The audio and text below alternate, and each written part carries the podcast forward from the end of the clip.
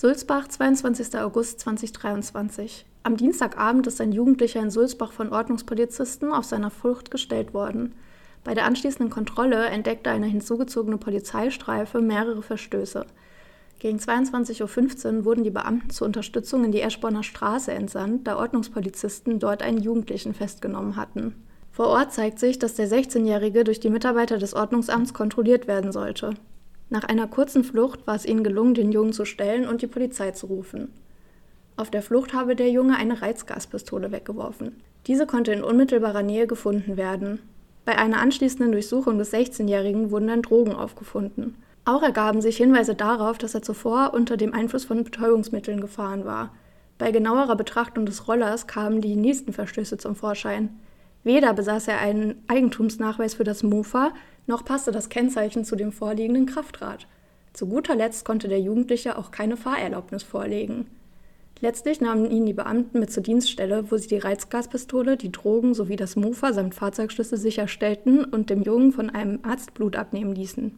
Im Anschluss und mit einigen Strafanzeigen im Gepäck wurde der Jugendliche an seine Mutter übergeben. Oh, ich wäre als Mutter ja so so sauer.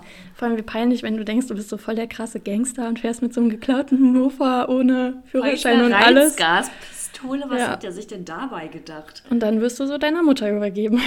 Scheiße, wie alt war der? 16? Ja, 16.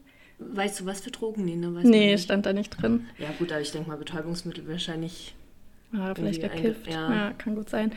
Das war äh, übrigens das erste Mal, dass uns so ein Einstiegsfall zugeschickt wurde. Also falls einem von euch mal einer über den Weg läuft, bei dem ihr denkt, dass der passen könnte, könnt ihr uns den gerne weiterleiten. Und damit herzlich willkommen bei Frankfurt Crime Mine, dem True Crime Podcast mit Marie und Sarah. Wir erzählen uns hier gegenseitig Fälle aus Frankfurt und der näheren Umgebung. Und ja, wir freuen uns, dass ihr wieder eingeschaltet habt. Heute stehen euch zwei Fälle zur Verfügung. Also wir haben es diesmal geschafft, dass wir beide einen Fall vorbereitet haben. Bevor wir heute mit unseren Fällen anfangen, wollten wir noch mal kurz was zu uns bzw. dem Podcast sagen. Wir haben nämlich inzwischen viel mehr Follower, als wir am Anfang äh, überhaupt gedacht haben, dass wir jemals haben werden. Also äh, die Zahl ist inzwischen vierstellig, was uns sehr freut. Aber wir wollten deswegen nochmal einordnen bzw. sagen, dass wir hier kein professioneller Podcast sind. Wir sind äh, weder Journalistinnen noch Strafrechtlerinnen und beziehen uns bei unseren Quellen vor allem eben auf öffentlich zugängliche Zeitungsartikel. Wir geben uns hier natürlich Mühe und wollen euch nichts erzählen, was nicht stimmt oder so. Aber falls Leute hier einen Podcast erwarten, der eben auf einem Niveau wie Zeitverbrechen oder Mordlust ist, die müssen wir leider enttäuschen. Ja, wir haben halt einfach nicht die Möglichkeit, ne, irgendwie an Gerichtsakten zu kommen oder an Zeugenaussagen oder mit Zeugen zu sprechen. Das ist dann eher schwierig. Also wir haben von vornherein gesagt, wir machen das für uns als Hobby, weil wir natürlich beide auch einen zeitintensiven Vollzeitjob haben. Und äh, wir haben uns für uns das damals einfach gesagt, weil wir da Lust drauf hatten. Und genau, also die Leute, die uns gerne hören, wir freuen uns natürlich, dass ihr uns hört und uns treu bleibt.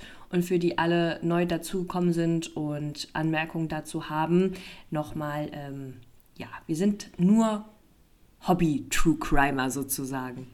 Genau, aber wir freuen uns, wie gesagt, über alle, die uns trotzdem gerne hören. Auch noch zum Ton, weil ich glaube, man hat gerade im Hintergrund auch wieder ein bisschen Kratzgeräusche gehört. Wir haben hier meistens zwei Tiere mit beim Aufnehmen und nicht das beste Profi-Mikrofon. Aber ja, wir geben unser Bestes und freuen uns über alle, die dabei sind. Und das meiste Feedback ist auch sehr positiv, was uns sehr freut. Heute startet die Marie mit ihrem Fall und ich bin schon ganz gespannt. Dann leg doch mal los. Also wir sind heute beide an Orten, an denen wir vorher noch nicht waren. Bei Sarahs Fall weiß ich, an welchem wir sind, aber du weißt noch nicht, wo wir sind. Nee. Hast du eine Idee? Frankfurt? Nee, nee warte da mal. Du hast, gesagt, du hast gesagt, an einem Fall, wo wir noch nicht waren. Bad Soden. Nein, wir sind in nee, Königstein. Bad Soden, Bad Soden waren wir, glaube ich, auch schon, oder? Nee, waren wir nicht in Sulzbach. also, der Fall, über den ich dir heute berichten werde, hat sich in Königstein im Taunus zugetragen. Königstein gehört zum Hochtaunuskreis und hat etwas weniger als 17.000 Einwohnerinnen und Einwohner. Wie viele Orte im Taunus gehört auch Königstein zu denen, in denen besonders wohlhabende Menschen leben. Und bekannt ist Königstein außerdem für seine gut erhaltene Burg, die schon im Jahr 500 erbaut worden sein soll. Berühmte Persönlichkeiten aus dem Ort sind beispielsweise die Tennisspielerin Eva Pfaff und, das fand ich krass, weil das wusste ich gar nicht, der Filmmusikkomponist und Oscar-Preisträger Hans Zimmer, Ach. dessen Musik ihr safe alle kennt. Der hat zum Beispiel für König der Löwen und für Fluch der Karibik komponiert. Krass, das wusste ich nicht. Sarah, wie immer nun auch die Frage an dich. Hast du zu Königstein noch irgendwas zu ergänzen? Hast du irgendwelche Empfehlungen? Also ich finde äh, das Burgfest eigentlich immer ganz cool, was ja. glaube ich einmal im Jahr ist. Da war ich jetzt schon länger nicht, aber als wir noch in Kerkheim gewohnt haben und ich glaube, meine Brüder sind da auch letztens gewesen. Das war nämlich jetzt erst Ja, das war erst wieder. vor einem Monat oder so, ja. Das finde ich eigentlich immer recht cool. Ansonsten Königstein, ich glaube, die haben auch einen relativ schönen Park. Mhm, genau, die haben auch einen schönen Kurpark und die haben das Kurbad. Das ist so ein Schwimmbad, was irgendwie gerade im Winter ganz cool ist, weil man trotzdem in eine beheizte Außenfläche kann. Ah, richtig, ja. Und der Weihnachtsmarkt in Königstein, der ist auch immer Da war schön. ich leider noch nie. Ich sage irgendwie oft bei Orten die Weihnachtsmärkte, aber ja.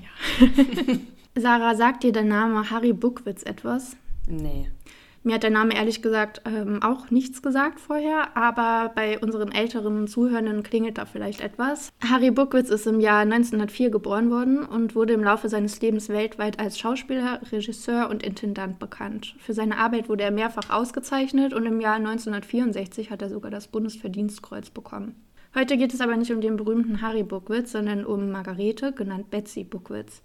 Die beiden waren fünf Jahre lang verheiratet, dann verließ Harry sie für eine andere Frau. Zum Zeitpunkt der Tat, von der ich dir nun berichten werde, war Harry bereits gestorben. Es ist Samstag, der 11. Juni 1989. Sibylle Buckwitz, die Tochter von Betsy und Harry, versucht ihre 74-jährige Mutter zu erreichen, doch diese geht nicht ans Telefon. Da dies äußerst ungewöhnlich ist, fährt Sibylle nach Königstein, also in den Ort, in dem ihre Mutter allein in einer Wohnung lebt. Was sie dort erwartet, wird sie nie wieder vergessen. Im Schlafzimmer ihrer Mutter findet sie diese in ihrem Bett liegend. Mit einem Morgenrock bekleidet liegt sie unter einer Bettdecke. Die ältere Dame fühlt sich eiskalt an und hat einen verzerrten Gesichtsausdruck. Ein Tuch ist um ihren Hals gewickelt. Sibylle verständigt zunächst den Hausarzt ihrer Mutter Betsy. Dieser stellt schnell fest, dass diese keines natürlichen Todes gestorben ist und ruft die Polizei. Die Ermittlungen werden aufgenommen. Es wird festgestellt, dass aus Betsy Buckwitz Hausschmuck im Wert von 51.000 Euro, also damals rund 100.000 Mark, sowie eine Bankkarte gestohlen wurden. Die Zeichen stehen auf Raubmord. Ein Hinweis auf den oder die Täter gibt es nicht. Betsy hat sich am Tag vor ihrem Auffinden offenbar allein in der Wohnung befunden. Darf ich kurz eine Zwischenfrage stellen? Ja. Das heißt, du hast gesagt, die wohnt allein in ihrer Wohnung. Das heißt, der ist schon gestorben. Also der lebt schon nicht mehr, der Vater? Ja, ja, der hat, also okay. also die waren ja auch getrennt. Ah, und, achso, genau. ja klar, stimmt, du hast ja erzählt, die haben die, ah ja. Mhm. Genau, also der Vater war es schon mal nicht, falls du darauf hinaus wolltest.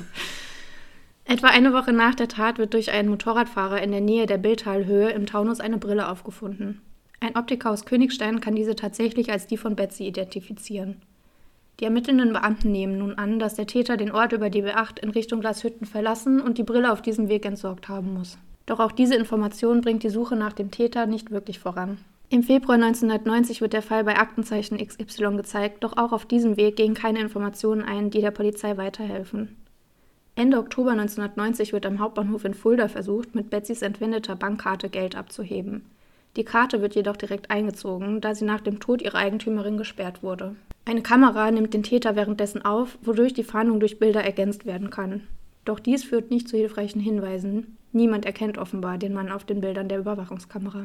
Obwohl insgesamt 114 Spuren nachgegangen wird, entwickelt der Fall sich zu einem Cold Case. 1999, also gut zehn Jahre nach der Tat, rollt das LKA Hessen den Fall noch einmal auf und es gelingt, von dem Tuch, welches um den Hals der Toten gewickelt war, DNA-Material zu sichern.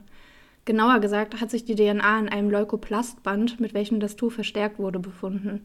Weißt du, was Leukoplast ist? Nee, erklär mir mal. Also ich hätte jetzt vielleicht gesagt, so Nylon ähnlich, so ein bisschen verstärkt. Das ist quasi das Klebeband, aus dem auch Pflaster bestehen. Also dieses ah. braune, also quasi die Klebeseite vom Pflaster. Ach ja, okay, krass. Ein Treffer in der Datenbank gibt es zu dem Zeitpunkt nicht. Wir springen jetzt in den September des Jahres 2007. Der zu diesem Zeitpunkt 55 Jahre alte Busfahrer und zweifacher Familienvater Horst K. aus Schmitten im Taunus wird zu einer Freiheitsstrafe von zehn Monaten auf Bewährung sowie zu einer Geldstrafe von 600 Euro verurteilt. Er soll zwei Jahre zuvor eine junge Frau mit einer Behinderung, die mit in seinem Bus fuhr, in seine Wohnung gelockt, sie sexuell missbraucht und dabei fotografiert haben. Im Rahmen der Entwicklung in diesem Fall muss besagter Horst eine Speichelprobe abgeben. Das Landeskriminalamt stellt eine Übereinstimmung mit der im Fall des Mordes an Margarete Buckwitz gesicherten Spur in der Datenbank fest. Horst K. wird festgenommen und seine Wohnung in Schmitten wird durchsucht. Dabei taucht bei den Sachen seiner Ehefrau Schmuck auf, der eindeutig Betsy zugeordnet werden kann. Die Staatsanwaltschaft erhebt 2008 Anklage wegen Mordes aus Habgier. Der Prozess findet im April 2009 am Frankfurter Landgericht statt. Als Tathergang kann rekonstruiert werden, dass Horst K. sich durch eine angelehnte Terrassentür Zugang zur Suterer Wohnung verschafft hat. Betsy Buckwitz soll er dann im Flur mit dem Schal, den er mit dem Leukoplastband verstärkt hat, erdrosselt haben. Durch die Bilder, die die Überwachungskamera der Bank im Jahr 1990 aufgenommen hat, kann Horst als derjenige identifiziert werden, der versuchte, die gestohlene EC-Karte zu benutzen. Ähm, und im Übrigen kam im Zug des Prozesses dann auch raus, dass ihn doch einige Leute aus Schmitten erkannt hatten. Aber der Mann auf den Bildern hat eben eine Brille aufgehabt, eine Sonnenbrille. Und die dachten halt, wie das ja dann oft so ist, ach nee, der kann damit nichts zu tun haben und haben sich eben nicht gemeldet. Ich finde halt auch, dass Leute, die eine Sonnenbrille aufhaben, halt nochmal komplett irgendwie anders aussehen, wie wenn die keine aufhaben. Findest du auch? Ja, schon oft. Und das ist halt ja auch so ein bisschen der Klassiker, dass du denkst, wenn du jemanden kennst, dass der sowas nicht macht und ja, dann halt äh, denkst, ach, du mm. irrst dich, der sieht ihm nur ähnlich. Mm. Ja. Horst äußert sich in der Verhandlung selbst zu den Vorwürfen und verweigert nicht, wie das in Fällen dieser Art ja sonst oft der Fall ist, die Aussage. Er behauptet felsenfest nicht der Mörder von Betsy Buckwitz zu sein. Auch im Jahr ihres Todes, also 1989, sei er als Busfahrer angestellt gewesen und habe im Rahmen seines Jobs sowohl reguläre Linien als auch Kaffeefahrten gemacht. Bei diesen Kaffeefahrten wären vor allem ältere Personen seine Fahrgäste gewesen. Frau Buckwitz habe er allerdings auf einem Parkplatz kennengelernt, wo er ihr dabei half, ihren defekten VW wieder in Gang zu bekommen. Er behauptet daraufhin, häufig in ihrer Wohnung in Königstein gewesen zu sein und sogar, dass die beiden ein sexuelles Verhältnis miteinander gehabt hätten. Seine Spuren in ihrer Wohnung seien also sowohl durch diese Besuche als auch durch eine Reparatur am Waschbecken in Frau Buckwitz Badezimmer zu erklären. Für diese hätte er auch ein Leukoplastband benutzt, sagt er aus. Der Tag, an dem er in ihrem Bad gehandwerkelt habe, sei auch das letzte Mal gewesen, dass er die ältere Dame lebend gesehen habe. Horst K. berichtet außerdem, dass Betsy ihm als Dankeschön für seine Hilfe und die gemeinsame Zeit Geld und Geschenke, unter anderem nämlich den Schmuck, der in der Wohnung gefunden wurde, gegeben hätte. Dazu, dass er im Besitz der EC-Karte war, sagt er, diese erst nach Betsys Tod in seinem Auto gefunden zu haben. Also hätte er sie ihr ja ohnehin nicht mehr zurückgeben können. Naja, also mal davon abgesehen, warum hat er sie dann, also ist sie bei ihm im Auto mitgefahren oder wie? Ja, also das sagt er halt. Mhm. Und dass sie die da vergessen hätte und er hat auch gesagt, dass er sogar froh gewesen wäre, als die dann eingezogen wurde, weil er sie ja eigentlich nur loswerden wollte. Genau, deswegen ist er aus dem Automaten mhm. gegangen und versucht, Geld abzuheben. Logische Schlussfolgerung. Sibylle Buckwitz, Betsys Tochter, die inzwischen selbst schon 67 Jahre alt ist und eine eigene Galerie in Kronberg führt, tritt als Nebenklägerin auf. Sie hat die Hoffnung, den Mörder ihrer Mutter eines Tages zu finden, nie aufgegeben. Zwischenzeitlich hatte sie sogar einen tollen Privatdetektiv engagiert, um den Tod an ihrer Mutter aufzuklären. Sowohl sie als auch die Staatsanwaltschaft verärgern die Aussagen des Angeklagten. Sibylle sagt im Gericht, Zitat, ein Verhältnis mit einem halb so alten Mann von diesem Niveau, meine Mutter war kultiviert, sie hätte ihn ausgelacht. Sibylle berichtet außerdem, dass sie täglich mit ihrer Mutter telefonierte und diese ihr von dem defekten Waschbecken bestimmt erzählt hätte. Nach Sibylle werden Freunde und Bekannte von Betsy Buckwitz angehört. Dazu gehört unter anderem ihre Haushaltshilfe. Diese hat einmal wöchentlich bei Frau Buckwitz geputzt. Sie gibt an, dass sie nie mitbekommen habe, dass Betsy Männerbesuch gehabt habe. Die ältere Dame soll außerdem sehr auf ihre Sicherheit bedacht gewesen sein und generell nur einen kleinen und ausgewählten Kreis an Personen in ihr Haus gelassen haben, beispielsweise einige Freunde, mit denen sie regelmäßig Bridge spielte. Der Rechtsmediziner, der Betsy obduziert hat, sagt vor Gericht über die Todesursache aus. Wie bereits erwähnt, wurde sie erdrosselt. Im Rahmen der Obduktion wurde außerdem festgestellt, dass Betsy vom Täter geschlagen oder getreten wurde. Das mit Leukoplast versteckte Tuch konnte vom Täter außerdem auch als Knebel benutzt worden sein. Der Mediziner hat außerdem festgestellt, dass die Leiche nach ein paar Stunden in eine andere Position gelegt wurde, was wohl erklärt, warum sie zugedeckt in ihrem Bett aufgefunden wurde. Der Täter scheint noch einige Stunden in der Wohnung gewesen zu sein, wohl primär, um seine Spuren zu vernichten. Betsy soll sich gegen den Täter gewehrt haben. Es wurden Abwehrspuren an ihren Händen festgestellt. Konnte unter den Fingernägeln keine DNA gefunden werden? Doch, da wurden tatsächlich auch Hautschuppen gefunden unter einem ihrer Fingernägel und der hat wohl auch in diesem Leukoplastband gehangen. Aha. Und so haben die dann die DNA generiert. Mhm. Ein Gutachter, der die Schuldfähigkeit des Horst K. überprüft hat und diese als voll gegeben einschätzt, diagnostiziert diesem außerdem als in hohem Maße narzisstisch veranlagt. Er habe in den Gesprächen der beiden mit übermäßig vielen Affären mit Frauen geprahlt und sich selbst als notorischen Fremdgänger bezeichnet. Er hat auch im Gericht von sich aus behauptet, neben Margarete Buckwitz auch mit einigen weiteren älteren Damen, die er von seinen Busfahrten kennt, Affären gehabt zu haben. Nach fünf Verhandlungstagen wird die Beweisaufnahme geschlossen und die Plädoyers gehalten. Horst Kahrs Verteidiger fordert einen Freispruch. Seiner Einschätzung nach sei die Schuld seines Mandanten im Prozess nicht bewiesen worden. Die letzten Worte des Angeklagten lauten: Ich habe mit dem Tod von Frau Buckwitz nichts zu tun, absolut nichts. Die Staatsanwaltschaft und die Nebenklägerin Sibylle hingegen fordern eine lebenslange Haftstrafe wegen Mordes aus Habgier und Raubes mit Todesfolge. Sie halten die Aussagen des Horst K. nicht für glaubhaft und sehen dessen Schuld als eindeutig bewiesen an. Nun darfst du mal eine Vermutung abgeben, zu welchem Urteil das Gericht gekommen ist. Also ich denke mal, die haben den verurteilt, also die haben den deswegen verurteilt, wegen Mord. Ja. Ja. Es ist der 2. Mai 2009. Das Landgericht Frankfurt verkündet circa 20 Jahre nach der grausamen Tat im Namen des Volkes folgendes Urteil. Der Angeklagte ist schuldig des Mordes und des Raubes mit Todesfolge. Er wird zu einer lebenslangen Haft verurteilt. Na Gott sei Dank, ey. Also, so wie die Staatsanwaltschaft, Betsys Tochter, du und auch ich, ist auch das Gericht von der Schuld des Angeklagten überzeugt. In der Urteilsbegründung sagt der Richter, dass er nicht wisse, was er schlimmer findet. Dass der Angeklagte solche Geschichten über sein Opfer erfunden hat, um selbst besser dazustehen, oder dass der Angeklagte die Intelligenz des Gerichts so gering schätzt, dass er angenommen hat, die Kammer würde ihm seine Aussagen glauben. Ja, also ich meine allein schon das mit der Bankkarte. Ja. Und auch das mit dem, das mit dem, ähm, na, mit dem Mit dem Tuch. Verhältnis. Ja, so. ja, und das mit dem Verhältnis. Das finde also, ich halt so schlimm. Also, wenn man seine Mutter so auffinden muss, das ist ja schon komplett traumatisch. Ähm, ihre Tochter hat auch später gesagt, habe ich in einem Artikel gelesen, dass sie meint, dass man dem nicht verzeihen kann, was ich verstehe in dem Fall. Ähm, und ich finde halt, wenn du dich danach dann noch mit solchen Aussagen auseinandersetzen musst, dass jemand quasi noch so schlecht über deine Mutter redet oder irgendwelche Behauptungen in den Raum stellt, die nicht stimmen, das finde ich so grausam. Also, ich meine, du kennst ja auch deine Mutter und die Freunde und die Bekannte, die kennen ja auch. Ne? Also es wäre Ja. ja. wenn dir irgendwas passiert und irgendein willkürlicher Mensch sagt so, ja, ich, die Marie hat aber das und das gemacht.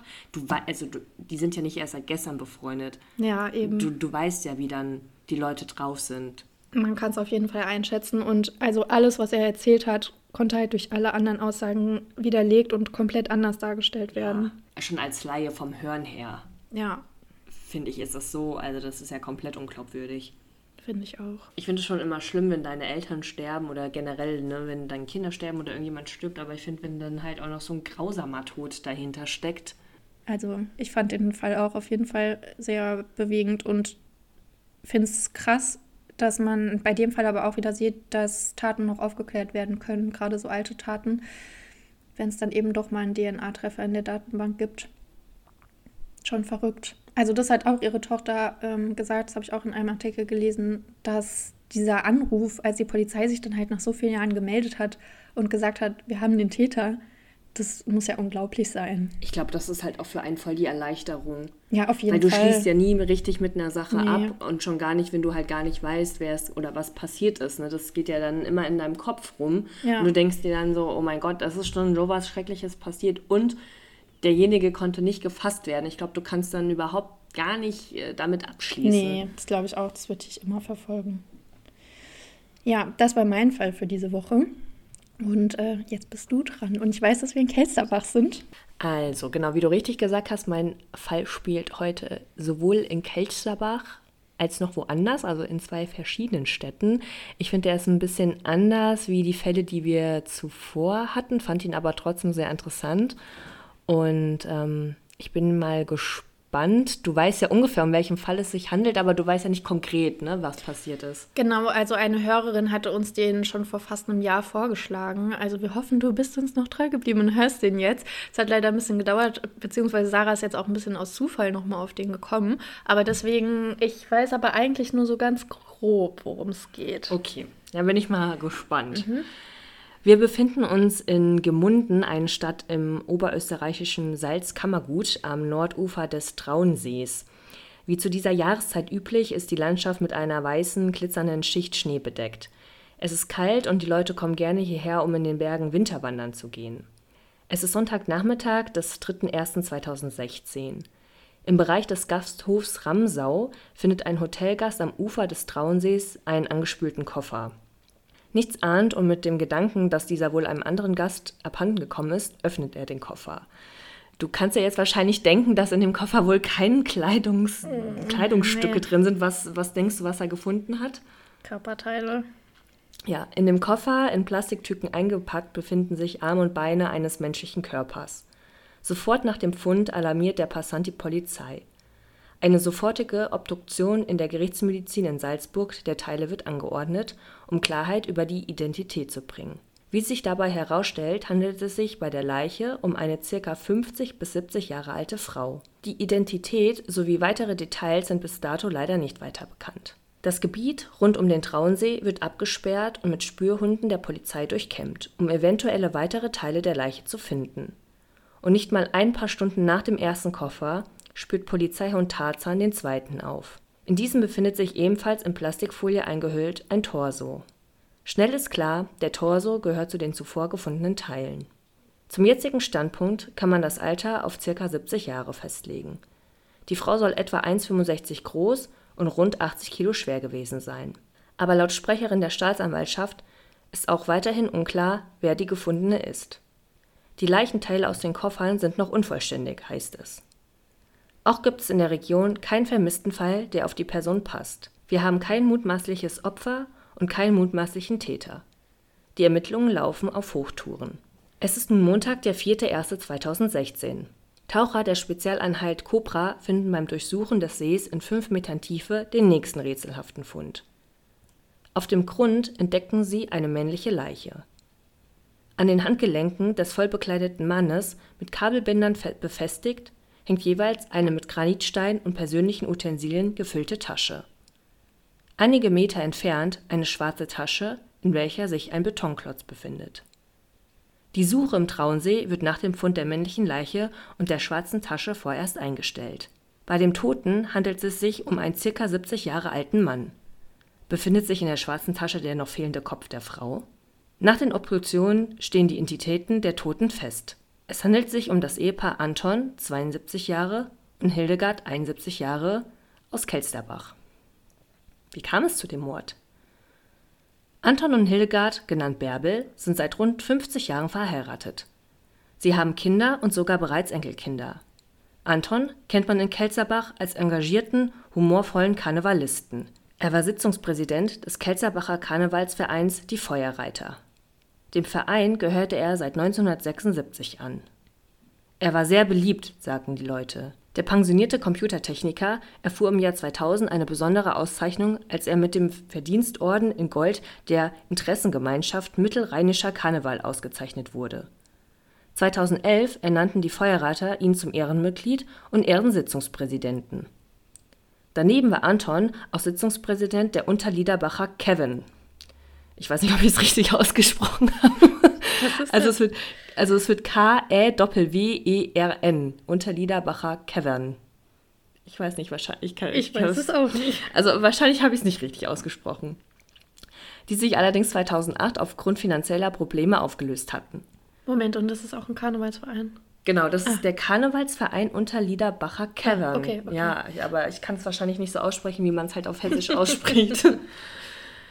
Über seine Frau Hildegard habe ich leider nie viel herausfinden können. Noch während der Ermittlungen wurde das Auto des Ehepaars, ein blauer Opel Corsa, in Salzburg entdeckt. Wer hat das Auto dorthin gestellt? Sind die beide mit dem Auto nach Salzburg gefahren? Wieso sind die Leichen in Gemund gefunden worden? All dies gibt Rätsel auf. Den Ablauf der Tat konnte die Polizei mit Hilfe des Gerichtsmediziners Fabio Monticelli rekonstruieren. Monticelli konnte durch eine neue und von ihm selbst entwickelte Methode den Ermittlern den entscheidenden Hinweis geben. Durch den Abbauprozess von Proteinen in den Skelettmuskeln der leblosen Körperteile fand Monticelli heraus, dass die Frau deutlich länger tot war als der Mann. Laut Gerichtsmedizin starb die Frau vermutlich zwischen Weihnachten und Neujahr. Die Leiche des Mannes wies keine Zeichen von Gewalteinwirkung auf, die auf Einwirkung einer weiteren Person hindeuten würden und der Todeszeitpunkt wurde auf denselben Tag des Fundes attestiert. In erster Linie ist an den erweiterten Selbstmord zu denken, erklärte daher Staatsanwältin Birgit Amer. Nachdem die Beamten die Identitäten herausfanden, verlagerten sich die Ermittlungen nach Hessen. Die Wohnung des Ehepaares, in welcher Blutspuren entdeckt wurden, gilt für die Staatsanwaltschaft nun als Tatort.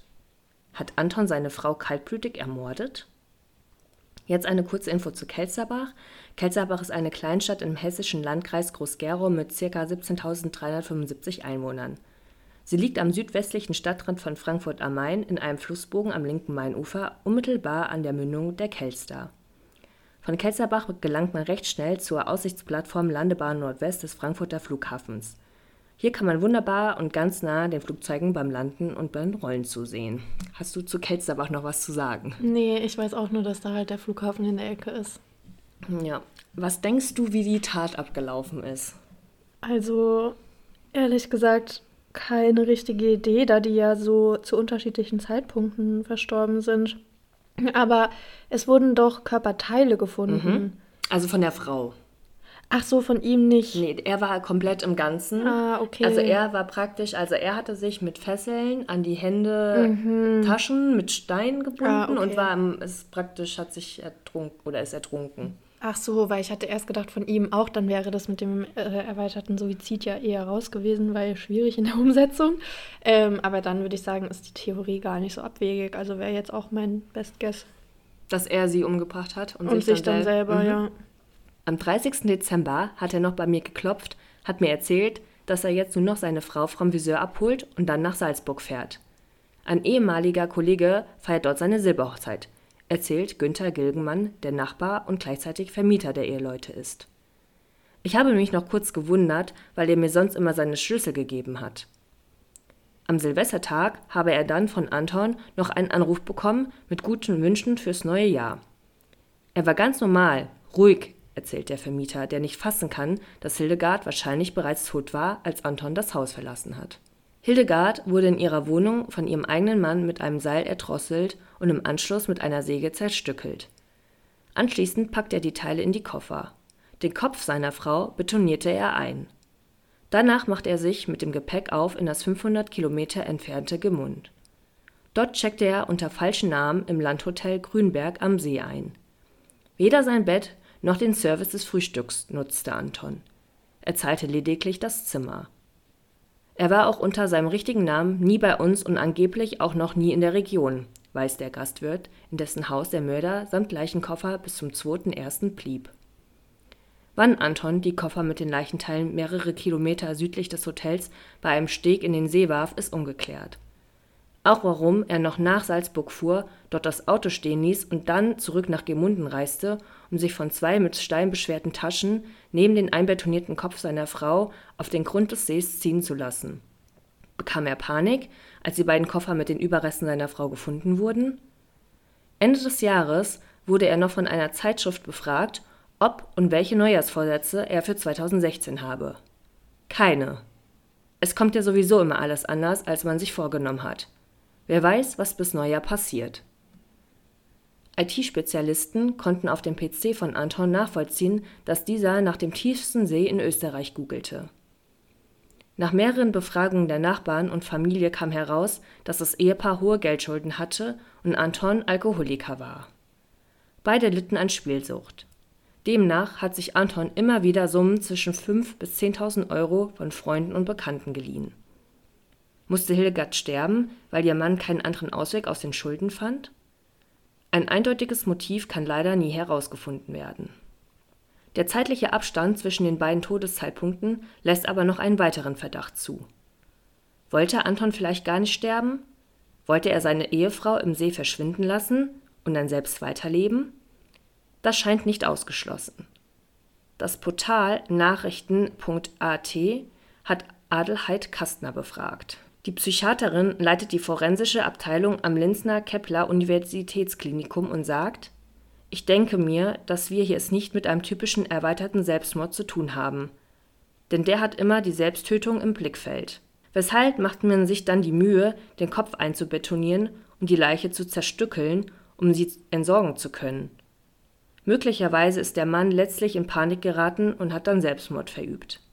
Ein weiterer Psychologe führt aus der Täter habe sein Aggressionspotenzial voll ausgeschöpft. Das Töten und Zerstückeln eines Menschen sei mit einem hohen Aggressionspotenzial verbunden. Im Fall der im Traunsee gefundenen Leichen habe zwischen Täter und Opfer vermutlich eine intensive Beziehung bestanden.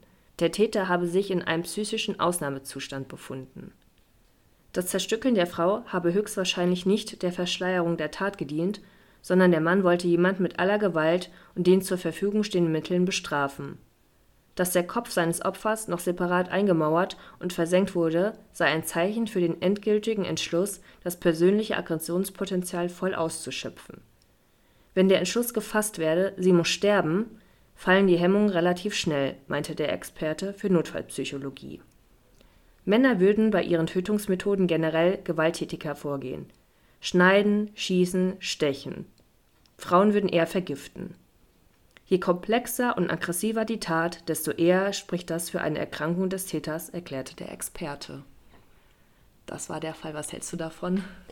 Ja, auf jeden Fall ähm, würde ich auch fast vermuten, dass er sich selber vielleicht ein bisschen spontan dann getötet hat, weil ich finde auch, also wenn du dich danach selber sowieso umbringen willst, frage ich mich, warum man so einen Aufwand betreibt. Also ich meine, kann natürlich auch sein, dass er wollte, dass die beiden wirklich nie wieder gefunden mm. werden und er deshalb das Auto dann auch da in Salzburg hat stehen lassen. Ja, aber ansonsten, ja, also das hätte er ja quasi einfacher haben können, ja. sage ich mal. Was denkst du, was der, das sein Motiv war? Meinst du, das war mit den, mit den Schulden? Würde ich schon vermuten. Also ich meine, du hast ja gesagt, dass er sich da mehrere tausende mm. Euro von verschiedenen Leuten geliehen hat, da kommt ja dann schon eine ganz schön große Summe zusammen und wahrscheinlich siehst du dann irgendwann nicht mehr so richtig einen Ausweg.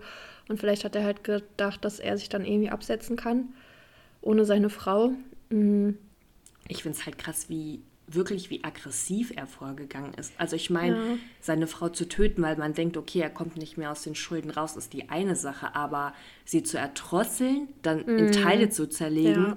dann den Kopf einzubetten, also ich finde, das ist halt unnormal. Das ist krass und kann ja schon auch sein, dass ihn diese Erfahrung dann dazu gebracht hat, sich halt auch selber umzubringen, weil er damit nicht so gut weiterleben konnte. Ja. Also vielleicht hat er sich das irgendwie einfacher vorgestellt stell dir mal vor, du kriegst das, also es war ja bis, bis äh, am Anfang nicht geklärt, wer die Leute sind, ne? Und mm. die mhm. wurden ja auch nicht vermisst zu Hause, ja. Also es war mm. jetzt nicht mhm. so, dass jemand äh, in Ketzerbach danach gesucht hat. Auch die, die, ähm, die, die, Kinder haben ja dann nicht danach gesucht. Das ist auch krass eigentlich, ja. Ähm, ja, klar, aber ich meine, wenn die sagen, ja, die fahren irgendwie zu einer Feier, ja, machst du stimmt. dir ja im ersten Moment erstmal keine Gedanken. Und du denkst halt auch nicht, okay, wenn da eine, zwei Leute gefunden werden, denkst du ja im ersten Moment erstmal nicht dran, ja, das ist jetzt meine Mutter, die da zerstückelt im See liegt. Ne? Auf keinen Fall. Auch der arme Tourist, der da die Koffer ja. gefunden hat. Also das ist ja auch mega heftig, wenn du das aufmachst und dann liegt da halt irgendwie ein Arm oder sowas drin. Ne? Ja. Also ich finde es ich find's richtig krass, wie brutal der da vorgegangen ist. Ja, gut, wer weiß, ob die irgendwie auch Streit hatten. Vielleicht fand sie es auch nicht so geil, dass er immer mehr Schulden gemacht hat. Ich meine, gut, du hast ja gesagt, die war auch spielsüchtig, mhm. aber kann ja sein, dass die halt auch sich richtig verkracht haben und er dann halt irgendwie so eine Wut in sich hatte. Was ich auch gedacht habe, weil er, es wurde ja auch gesagt, dass er Alkoholiker mhm. war, dass er vielleicht auch in seinem Rausch dann ja, irgendwie. Sein. Aber ich meine, wenn du 50 Jahre verheiratet bist, ne? ich meine, die waren 72 und 71 Jahre. Mhm. Also ich finde das so einfach so brutal. Auf jeden Fall, ja nicht schön. Ja, und im Endeffekt so richtig rauskriegen konnte es man halt nicht, weil ja, ja, klar, man kann den Täter nicht, ja, man kann den Täter ja nicht mehr befragen. Das stimmt. Ja, ich würde sagen, damit sind wir am Ende von diesem, von dieser Folge. Wir werden noch ein paar Bilder von den beiden Fällen auf Instagram stellen in unsere Story. Also folgt uns gerne, frankfurt.crime.mein. Und ja, wie immer freuen wir uns über Feedback und Bewertung und wir werden die nächste Folge wahrscheinlich im Oktober aufnehmen. Vielleicht schaffen wir das dann da sogar so eine Art Halloween-Special draus zu machen. Oh ja, das ist eigentlich eine ganz gute Idee. Wir wünschen euch auf jeden Fall einen guten Tag, eine gute Nacht oder wo auch immer ihr uns gerade hört. Und wir hören uns an hoffentlich zu unserem Halloween-Special. Tschüss. Tschüss.